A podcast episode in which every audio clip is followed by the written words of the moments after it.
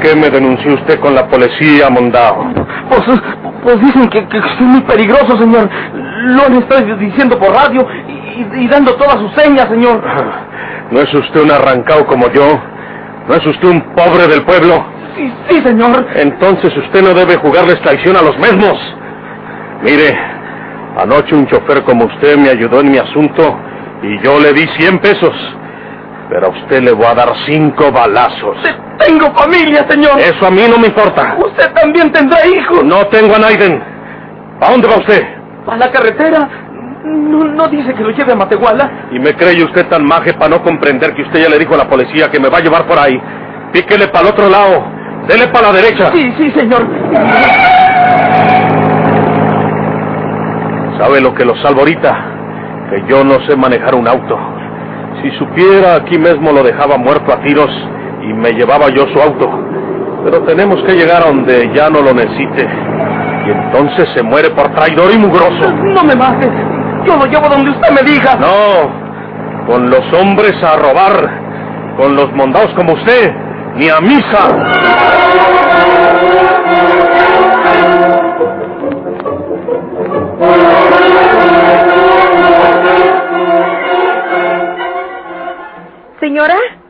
¿Habla la señora doña Carmen? Sí, habla Carmen. ¿Con quién hablo yo? Doña Carmen, habla Oralia, la doncella de la casa de su hermano, el licenciado. Ah, ¿Qué pasa? ¿Va a hablar conmigo, Ramón? Señora, ¿la señorita Margarita ha llegado ya? Sí, ¿qué te pasa, muchacha? Claro que Margarita está aquí conmigo. Llegó hace como dos horas. ¿Dónde está Ramón? Doña Carmen, me encargaron que le avise a la señorita Margarita que su papá está enfermo. Usted sabe cómo decírselo a la señorita.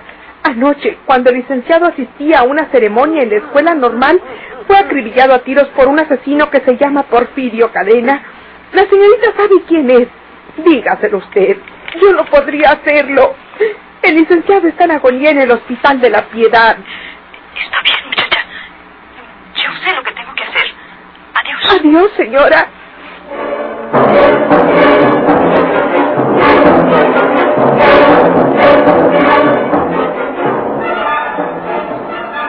¿Qué, tía Carmen? ¿Era de casa? ¿Qué te dijeron? Hija, se trata de papá, ¿verdad? Yo no quería venirme esta mañana.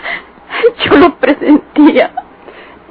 Tu papá fue tiroteado anoche por un criminal que se llama Porfirio Cadena. ¡Ese bandido! No hay tiempo que perder. ¿Vive papá? Sí, pero está muy grave. Quizá podamos alcanzarlo con vida. Démonos prisa, hija. Dios mío.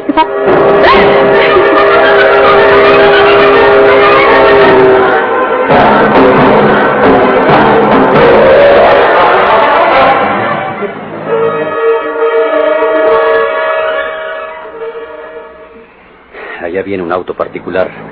Tenemos que detenerlo para preguntarle. Aquí le hacemos señas de que se pare.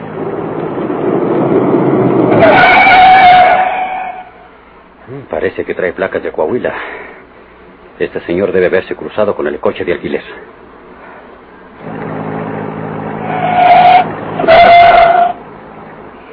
Somos de la policía de San Luis, señor. ¿De dónde viene usted? Eh, de Saltillo, señores. ¿Qué se ofrece? Eh, queremos saber si se cruzó con usted en la carretera un auto de alquiler, Ford negro, modelo 1951, con placas de San Luis precisamente. En ese auto deben ir dos personas, el chofer y un tipo muy señalado. Debe vestir un traje gris y sombrero gris también, de media ala. No, señores. Por esta carretera no va ningún auto de esas señas eh, con esas personas. Yo solo me he detenido para echar gasolina y soy curioso en eso de automóviles porque es mi trabajo. Soy mecánico automotriz.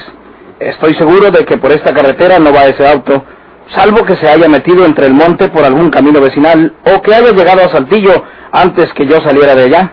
Eh, muchas gracias. Eh, perdone la molestia, señor. No es ninguna. Adiós. Adiós.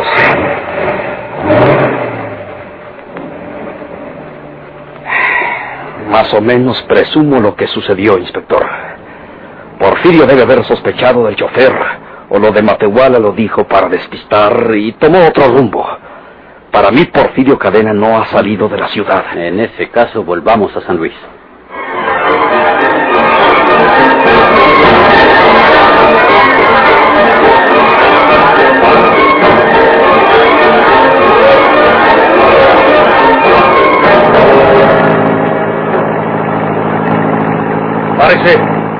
Aquí, chofer.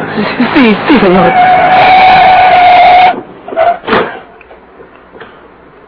Yo aquí me quedo.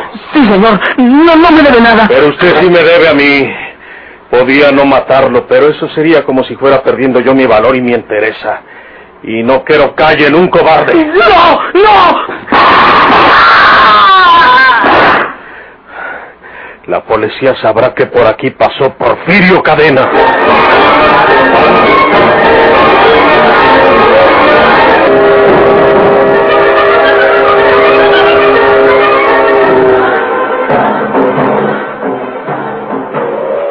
Si Porfirio Cadena no sale de la ciudad, puede usted estar seguro, inspector, de que viene a dar aquí, a la casa de sus supuestos parientes. ¿A qué otra parte puede ir?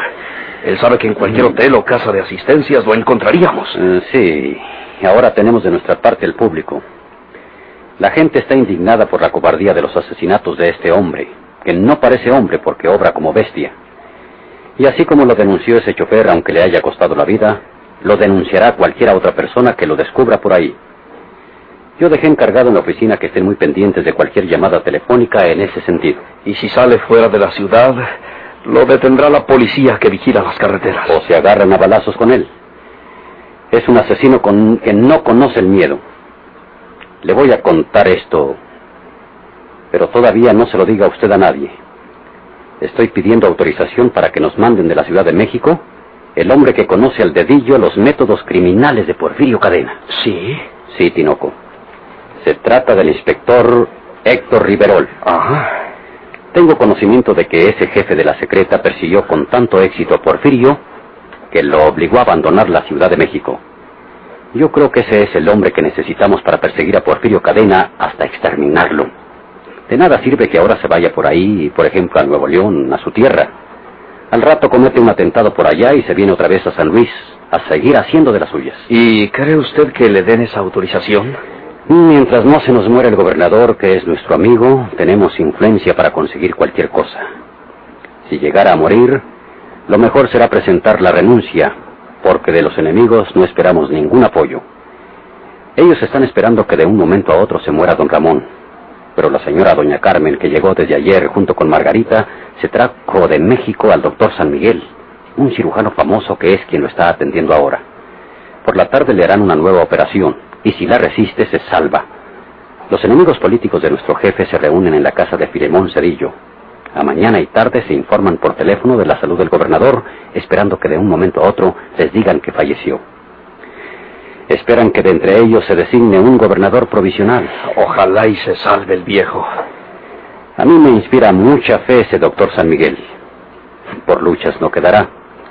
Doña Carmen y Margarita no se separan de su cabecera. ¿Y de quién espera usted, inspector, la autorización para que le manden de la Ciudad de México al inspector Riverol? Del secretario general de gobierno. El caso implica gastos y me dijo que lo iba a consultar con el presidente de la permanente en vista de que el asesino atentó contra la vida del gobernador. Ojalá accedan. Ese bandido necesita de un buen policía dedicado a perseguirlo hasta acabar con él. Al cabo queda bien vigilada la manzana esta de la casa de los Villanueva. Yo me marcho, inspector. Eh, yo también. Si Porfirio Cadena aparece por aquí, no va a saber ni de dónde le llueven las balas. Vámonos. Mire, espérese, Castillo. ¿Qué ve usted? ¿Aquel viejo? Sí. No olvidemos que Porfirio Cadena acostumbra a disfrazarse de anciano.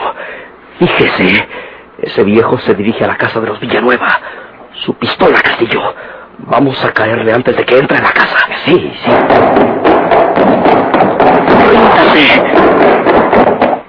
Levante las manos o es hombre muerto. Señores, eh, soy el doctor Pedro Uribe. Me acaban de llamar de aquí de la casa de don Patricio Reséndiz porque parece que él se ha puesto enfermo. Don Patricio Reséndez es el padre de la señora viuda de Villanueva. Así es, señores. A ver, a ver, míreme usted. Levante los ojos. Pero, Quítese las gafas y míreme. ¿por qué no, señor? ¿De, de qué se trata? El señor es el inspector Castillo. Lo conozco, pero me extraña que desconozcan a mí. Lo conozco a usted también, señor Tinoco. ¿Quería usted ver mis ojos, inspector? Eh, sí. Comprendo. Ustedes eh, buscan el ojo de vidrio, ¿verdad? Eh, sí, doctor Uribe. Eh, puede ponerse sus gafas. Porfirio Cadena, el ojo de vidrio, acostumbra disfrazarse de anciano.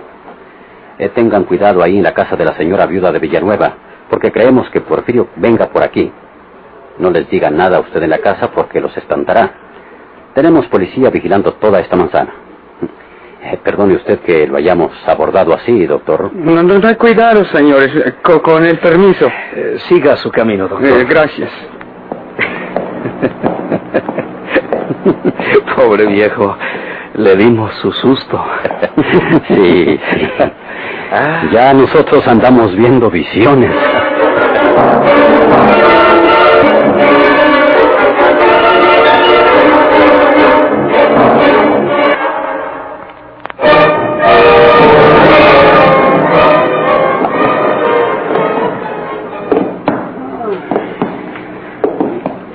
Aquí está el doctor Uribe, papá. Eh, Desde que sonó el timbre de la puerta pensé que él era, porque siempre viene rápido.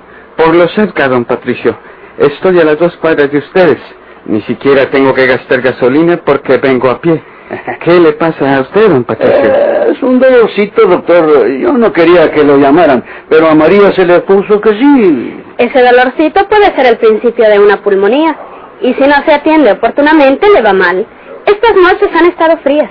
Le digo que no salga por las noches, pero no se puede aguantar y se va hasta la droguería a conversar con los amigos del barrio. ¿Qué estoy haciendo aquí encerrado? Yo no me puedo acostar con las gallinas. Si me acuesto a las ocho, para las tres de la madrugada ya estoy despierto, dándome vueltas en la cama con los viejos huesos doloridos, doctor. Vamos a ver ese dolorcito, don Patricio. Sí, sí. Puede ser simplemente un aire que se deslizó por ahí para molestarlo. Ya estamos viejos, don Patricio. No hay que buscarle ruido al chicharrón.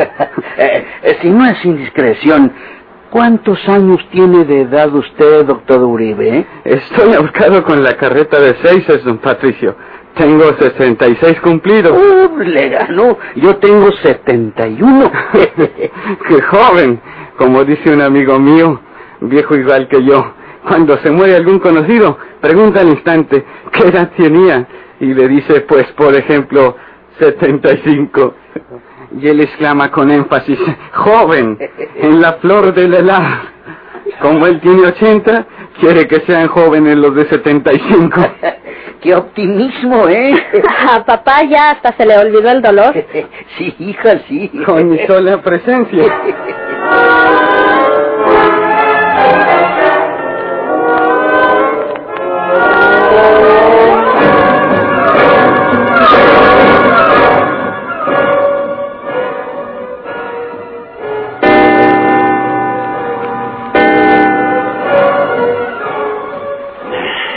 ¿Ninguna novedad, Felipe? Ninguna, inspector. No perdemos de vista la casa por todas partes. Eh, ¿Salió el doctor Uribe? Sí, hace rato que se fue. El doctor Uribe vive a las dos cuadras de aquí, inspector, a la vuelta por la calle de la Marina. Eh, sí. Sigan vigilando estrechamente, sin descuidarse para nada. El que se sienta cansado, que pida relevo, pero que no se quede en ningún punto abandonado. Sí, señor, sí.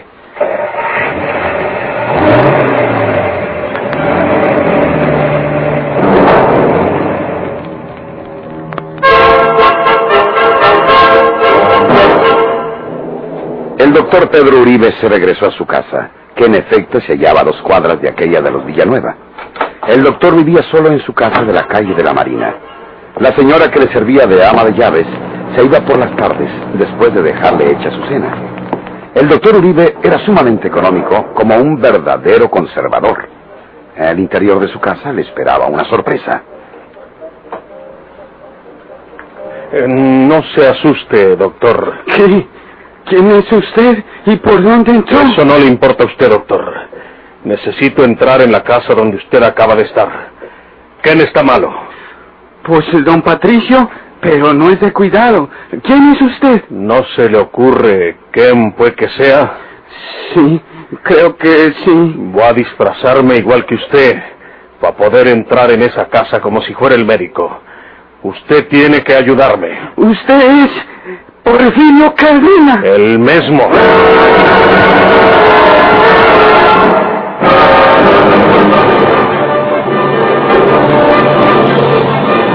¿Por qué se hizo criminal el ojo de vidrio?